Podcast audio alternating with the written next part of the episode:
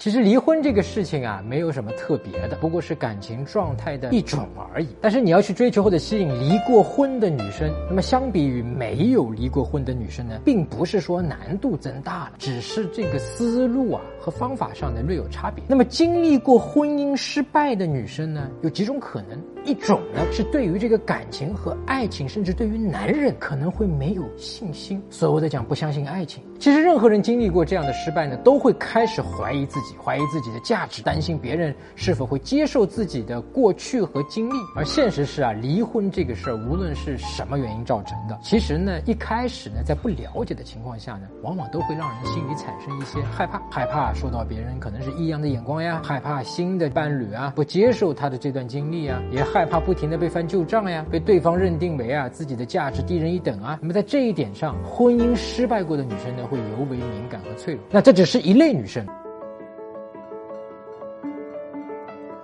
那么有另一类女生，可能是经历过这种婚姻失败之后呢，对自己更自信，更了解自己到底要什么样的生活，什么样的关系，什么样的男人。所以，一个离过婚的女生，你第一个首先你要去判定是哪一种，因为它截然相反。那么，怎么去判断？很简单，就是我们迷上我恋爱学教程里面讲过什么？用聚光灯打在她身上，你就能够自动的知道她离过婚是属于哪一种。那么，关于这个聚光灯打在对方身上，怎么去判断它属于哪一种呢？我们有一个免费的版本，你可以在微信上面搜索“陈真”，成功的“陈真”假的“真”俩字儿，关注微信公众号“陈真”之后呢，编辑回复。聚光灯，你就会收到免费的，可以去看一下。那么前一种啊，也就是婚姻失败后呢，让他感觉不自信的，开始怀疑的，或者还没有走出这个怀疑阶段的这一女生呢，那么她在选择的时候可能会更加的表现犹豫不决。那么这一类女生呢，会惯性拒绝。什么是惯性拒绝呢？就是不管他再怎么喜欢你，可能当下的第一反应都不管三七二十一，先拒绝再说，因为那样更安全。在被拒绝的时候啊，咱们哥们不需要怀疑自己，觉得是自己哪里不够好，哪里又做的不对了，哪句话说错了，那么这很有可能是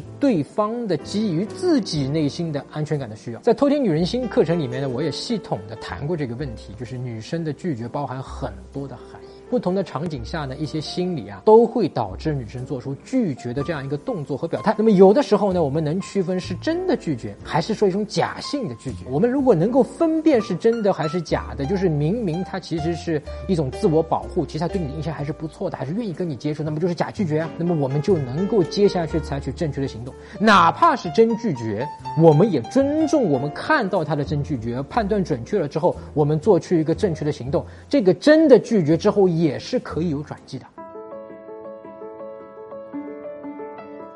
那么对于前一种的这个，他对于婚姻失败啊产生自我怀疑的那一种啊，他会因为自己的这种失败过，所以对于爱不爱啊、有多爱呀、能爱多久这些问题呢，他就越来越怀疑。也就是说，对于这份爱，他可能需要你一再的确定。他拒绝你坚持，他再拒绝你，可能还要再坚持，但是是一种正确的坚持，不是一种骚扰性的坚持，也不是一种打扰他的坚持。那么他才会相信这份爱哦。是牢靠，那么他才敢谈接下来托付终身的事情。那么相比于第一次婚姻的托付，他肯定会更加的谨慎。那么这类女生一定是对于这种琼瑶式的天花乱坠的爱情有免疫力，倾向于选择有成熟行为的男人。就是你对自己的内心是有了解，对吧？用我们的这个瞬间自信的话讲，你是觉自信有一定水平的，所以你说出去说我跟你谈恋爱，我喜欢你。我跟你结婚，我能比方说跟你走一辈子，这个话才靠谱。因为如果你不能觉自心，你自己的心里到底是发生了什么一个状态，你自己都不了解，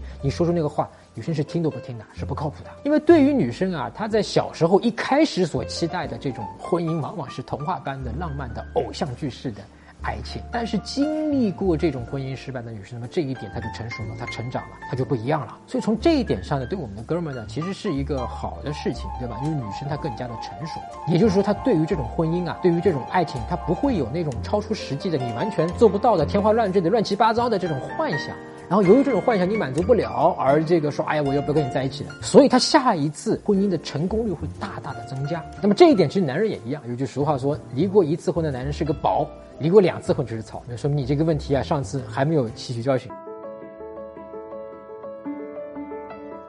所以对这样的女生呢，你光口头上的这种天花乱坠、满口跑火车、山盟海誓，效果就没有了。人家经历过这个事儿，不信啊。所以追求这一类的女生呢，要注意一，不要太多的去说这种虚的情话，反而是多做，在浅沟通里面实际的、真实的去传递信息，而不是光口头上说。注意我们三个字儿：浅沟通。浅沟通不是说光去做，有时候你说另外一句话。他不是明着在说我好像能够爱你，我怎么怎么样，但他其实从侧面也传递了这个消息，然后对方是能相信的。浅沟通，我们在迷上我再复习一下，或者没有迷上我的呢，我们可以在微信公众号陈真编辑回复“浅沟通”三个字啊，就能够看到。第二点，避免过度暴露需求感所引发的幼稚行为。哎，比如说你跟女生讲啊，我离开你我就活不下去了，这个话。嘿嘿嘿